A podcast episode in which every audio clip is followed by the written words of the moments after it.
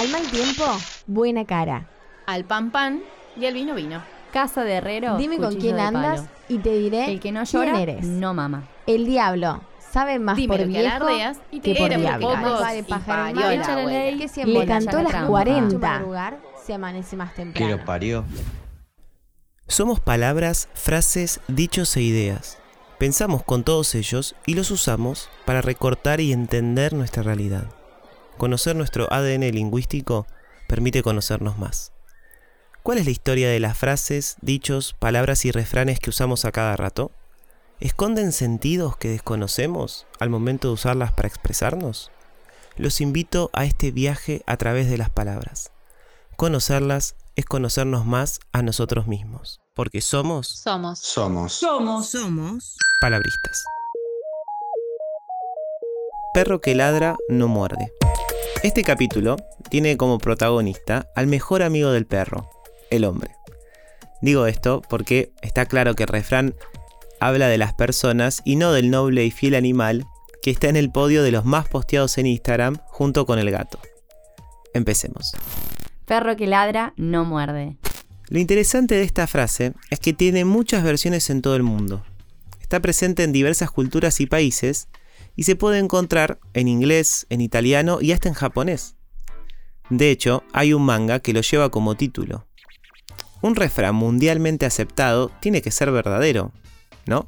Vamos a dejar que nuestros oyentes nos den una mano con esto.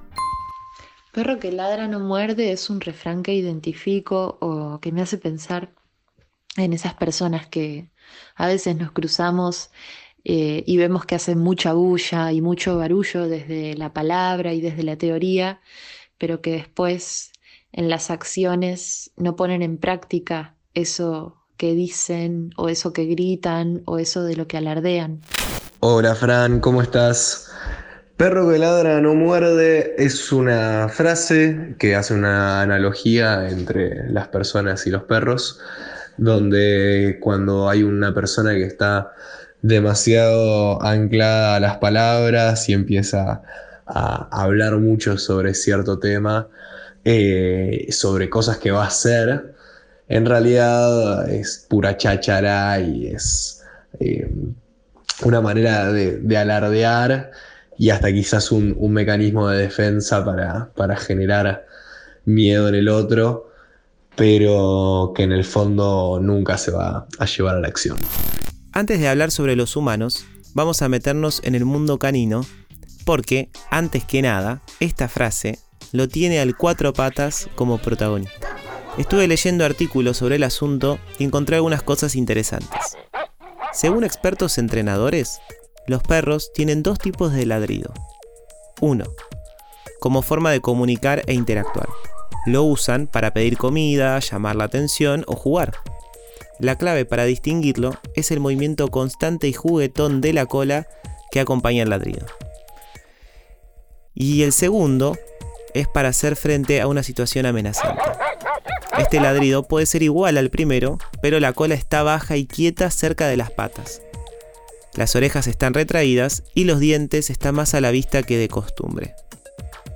Los expertos aclaran que este ladrido es una forma de asustar y, con suerte, evitar un enfrentamiento. Sin embargo, si la amenaza persiste, la mordida podría ocurrir. Conclusión, no aconsejo guiarse por este refrán cuando un perro está ladrando, especialmente si está mostrando los dientes. Volvamos a hablar de las personas. Es una costumbre muy vieja usar animales para describir características humanas.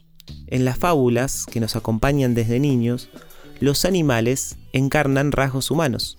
El búho sabio, el zorro astuto o la tortuga lenta son algunos ejemplos de esto. Las fábulas nos dejan moralejas sobre el mal camino que los vicios, como la avaricia, como el egoísmo y la ingenuidad, nos pueden llevar. Seguramente muchos de nosotros recordamos la historia del zorro que le robó la comida a un cuervo vanidoso, haciéndole creer que estaba enamorado de su canto. Algo que me gustaría agregar es que el hecho de usar animales para representar cuestiones humanas no es solamente un recurso estético y didáctico, es también un recurso psicológico. Al usar figuras distintas a nosotros mismos, las fábulas nos permiten empatizar con los personajes sin cuestionarlos. Por eso, en estos relatos podemos apreciar a los personajes sin tanto conflicto de identificación. Ahora, volvamos al refrán de hoy. ¿Qué decir de la gente que avisa con bombos y platillos algo que va a hacer? ¿Por qué esta compulsión a hablar de las cosas que todavía no hicimos? Mucho ruido y pocas nueces, o dime de qué te jactas y te diré de lo que careces, son otras frases que complementan, en cierta forma, este refrán. Aquel que trata de convencernos solo con palabras y no con hechos, utiliza el discurso, la retórica o incluso la amenaza para intentar tapar sus déficits. Aquel que confía en que basta con exteriorizar un plan para que éste comience a hacerse realidad, queda solo en el plano de las palabras y las palabras se las lleva el viento. Son los actos los que suplementan el discurso. Si bien lo que decimos es importante, no solo de palabras viven las personas. Gracias por acompañarme este viaje a través de las palabras y frases. Yo soy Francisco Roque. Hasta el próximo capítulo de Palabristas.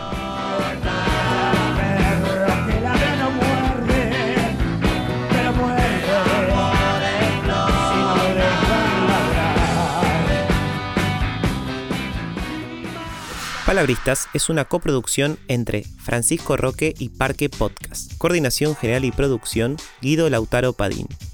Edición y montaje sonoro, Lisandro Botazo. Guión y locución a cargo de arroba fran.enroque. Podés escucharnos en la página de Parque Podcast y en Spotify. Ayúdanos a sostener esta y otras producciones con tu aporte como suscriptor en Parque Podcast.